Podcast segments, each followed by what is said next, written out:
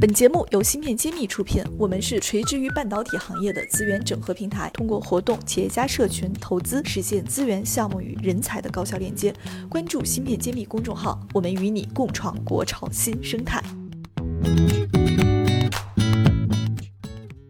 很明显，从中兴通讯这件事情来看，这个要靠自己研发。我这边举个例子，就是说在长江存储，呃，我们。国家投了二百四十亿美金，嗯，说就计划投资三百二百四十亿美金，要做三维的，就三 3D NAND，就三维的立体的这样一个闪存存储器，嗯，而这个技术呢，全世界都掌握在日本公司三星，然后这个海力士，嗯，还有美国的美光这四家公司手里，嗯，中国是零没有的，嗯。那么当时，根据我们在媒体看到的信息，他们是准备和美光、美国的美光谈技术转让，收购技术回来，就是授权，嗯，买卖全部卖买断是不可能，人家是也也是要自己拿专利授权，授权没谈下来，韩国肯定不给，结果美国也不给，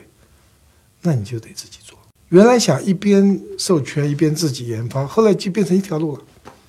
就自己研发。那说明我们用造汽车的方式来造芯片，可能会有一些阻碍。就说人家不卖怎么办？或者说，其实买来的技术永远是落后的技术，最先进的技术谁也不会让竞争对手得到。台湾地区就实际上就是犯了这个错误。其实台湾除了代工厂很出名以外啊，台湾还有做存储器公司有好几家，据我所知有四家，嗯，包括茂德呀、力晶啊这些公司，他们最后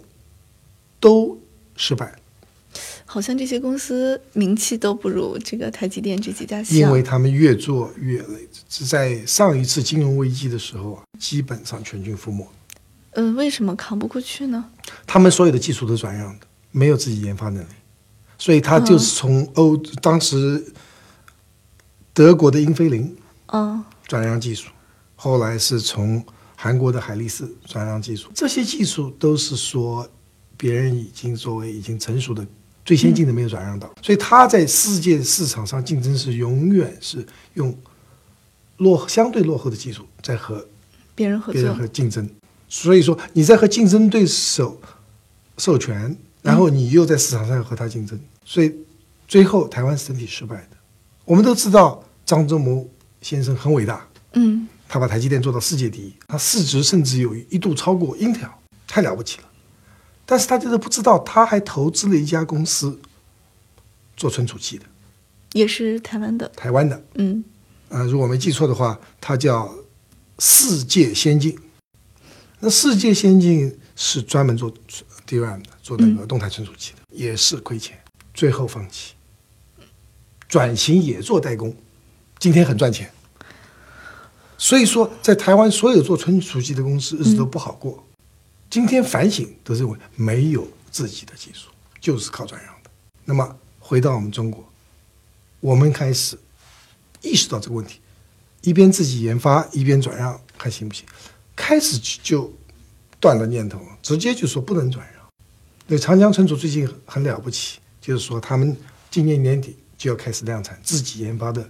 这个技术。生产技术和就是我们从零到一要突破，从零到一突破。所以这次这个习近平主席也专门去长江存储呃武汉新兴去看望他们，给他们鼓励他们要担要有这个使命感和责任感，一定要把存储器这这个技术攻关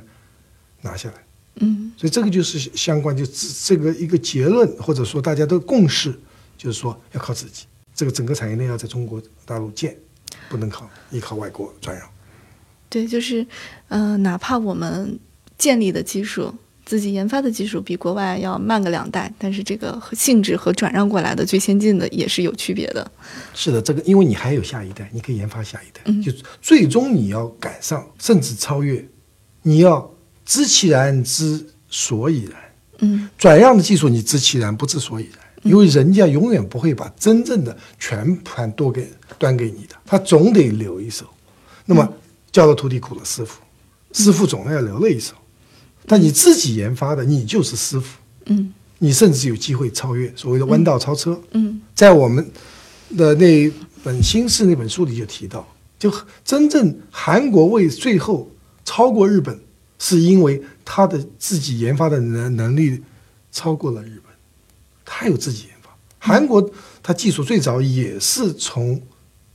美国和日本引进的技术，嗯但引进的同时，他自己做了很多研发改进，研发的技术和产品超越了他的师傅和呃那个美国，这个这个就是很了不起了。就是你一定要，如果说你自己不研发，你永远是跟着师傅走，你不可能超越师傅的。你一定要说，我也自己要走走出一条路来，在任何基任何一个研究的节点上都要想，我是为什么要这样做，我能不能做得更好？嗯，这是韩国的经验，那我们也是要要借鉴的，一定要有超越的。那中国这么多芯片产业里的公司，哪些也是真的是在做从零到一的这个过程自我突破的呢？有没有一些比较有代表性的公司？应该有很多中小公司，但真正做大规模的还真不多。所以这里面呢，我们寄希望于几家公司吧，一个是华为的海思，他们在手机芯片很多功能是苹果不具，苹果手机 iPhone 不具备的功能，他们有开始超越的几那个动作，那么这是非常值得高兴的。那么展讯，嗯紫光现在叫紫光展展锐，是展讯和瑞迪科合并，嗯然后归到紫光旗下，叫紫光展锐。嗯他们在手机方面也有很多那个新的一些呃创造和创新，这个但是总体来说还不够。就是说，我们所有的芯片分两大类，一类是逻辑的，一类是存储的。我们在存储方面确实很弱。那即使在武汉。啊，新兴长江存储他们做的现有的就年底要量产的存储器，其实是离世界先进水平还是有距离的。很客观的说，实现了零到一的突破，但离世界最先进水平呢还是有一定距离，他们的路还很长。但是已经做到了从零到一，最难的是从零到一，那之后还会很艰苦，但是看到了希望。欢迎大家在页面下方留言，我们会挑选有质量的问题进行解答。最优质的问题，我们会赠送谢院长亲笔签名的《新式一书》。感谢大家收听《新事揭秘》，更多精彩内容请关注《新事一书》。